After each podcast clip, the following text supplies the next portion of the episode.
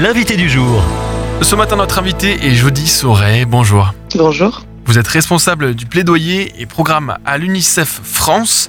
Et en cette journée internationale de la prévention des catastrophes naturelles, on va voir quel lien il y a entre enfance et catastrophes naturelles. Alors, tout d'abord, est-ce que vous pouvez nous rappeler ce qu'est une catastrophe naturelle techniquement Alors en fait, une catastrophe naturelle euh, est un événement naturel euh, violent qui va avoir euh, des impacts souvent destructeurs.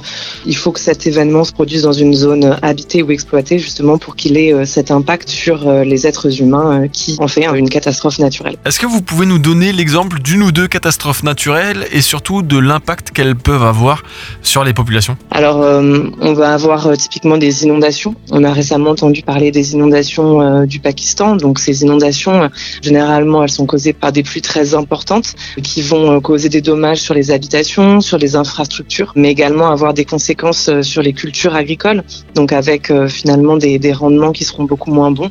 Donc il y a vraiment des impacts directs au moment où la pluie tombe, au moment de l'inondation, mais aussi des conséquences ensuite, et notamment des risques souvent importants et parfois sous-estimés de contamination de l'eau potable. Présentez-nous un peu cette stratégie de réduction des risques de catastrophe catastrophe naturelle centrée sur l'enfant portée par l'UNICEF. Donc ce que nous faisons, c'est vraiment essayer de, travailler à rendre les populations aussi plus résilientes, les services plus résilients, pour faire en sorte que les enfants puissent bénéficier euh, des soins euh, dont ils ont besoin, des prises en charge dont ils ont besoin. Donc pour cela, euh, déjà, nous commençons par travailler avec les gouvernements, notamment pour s'assurer qu'on peut mettre en place des politiques publiques qui sont adaptées, notamment dans, dans la prévention. Par exemple, quand on sait que certains risques existent, a aussi des plans de préparation aux urgences. Et donc, dans ces cas-là, il est vraiment crucial de s'assurer que les besoins de l'enfant sont pris en charge et sont anticipés dès cette phase préparatoire. Typiquement, dans certaines situations de crise, pas forcément des crises seulement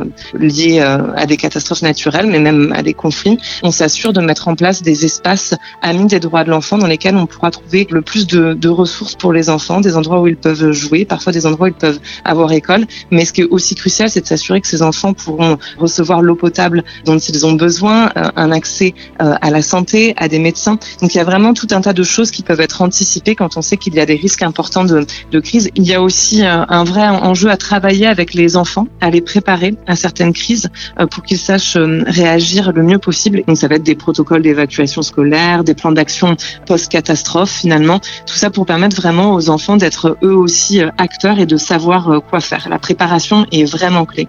Et puis enfin, un vrai enjeu hein, concernant le fait de dédier des fonds et des ressources sur ce sujet-là. Comme je vous le disais, on sait bien que certaines catastrophes risquent d'arriver.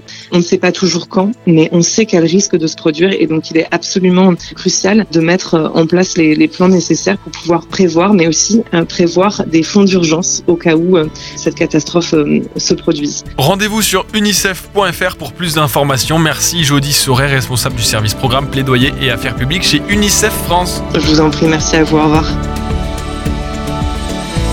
Retrouvez ce rendez-vous en podcast sur farfm.com slash replay.